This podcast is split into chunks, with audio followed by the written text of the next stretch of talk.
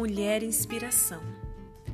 Numa terra bem distante, cidade interessante, Fortaleza, Ceará, nasceu uma menininha que desde pequenininha soube a todos cativar.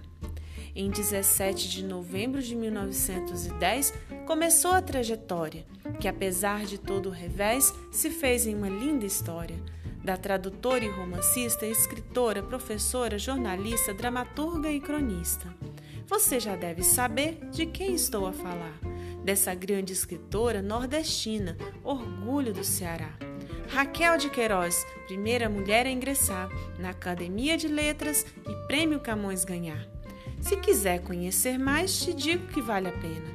Essa grande representante das nossas mulheres guerreiras, inspirando a educação, os professores e professoras brasileiras.